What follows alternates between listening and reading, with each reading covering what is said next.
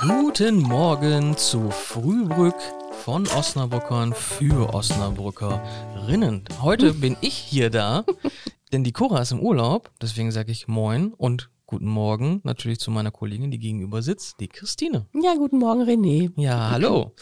Äh, ja, Ur Urlaub steht vor der Tür oder ist mittendrin. Alle sind im Urlaub. Äh, und wie gesagt, unsere Cora, herzliche Grüße an sie, ist im schönen Italien.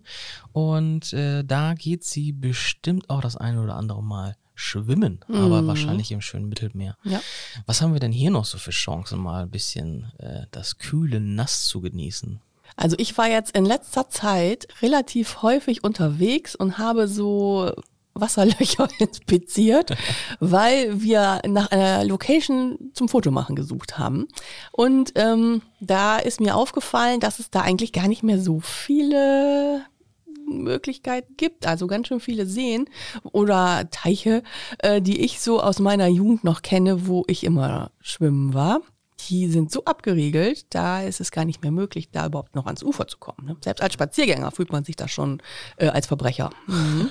Also wenn dann mit Eintritt und dann richtig äh, Badespaß-Feeling, aber so eben durch den Wald hüpfen und dann an einen Schwimmteich äh, geht nicht mehr. Ne? Nee, also ich wahrscheinlich war das früher auch schon verboten, glaube ich.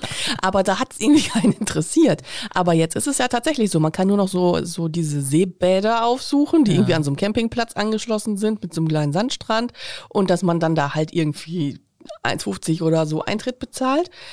Ähm, aber dieses, ach, ich schlag mich mal durchs Gebüsch und dann ist da so ein tolles Ufer, da kann man mal, also das äh, habe ich jetzt persönlich nicht mehr gefunden. Ne? Ja, so dieses typische Baggersee-Feeling, ne? Gibt's hier gar nicht mehr so nee, richtig. Ne? also vielleicht habe ich jetzt noch nicht an den richtigen Stellen gesucht, aber nee.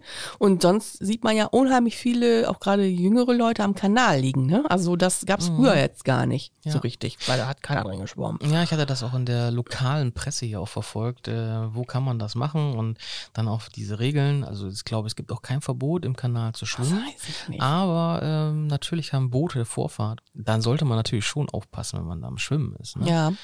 Also so diese Wasserverkehrsregeln äh, lauten ja auch so umgekehrt. Im Straßenverkehr ist es ja so, dass man immer auf den Schwächsten Rücksicht nehmen muss.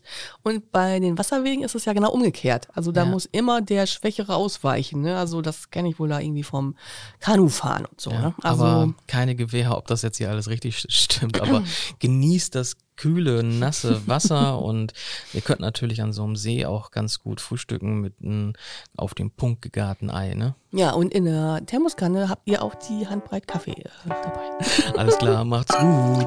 Tschüss.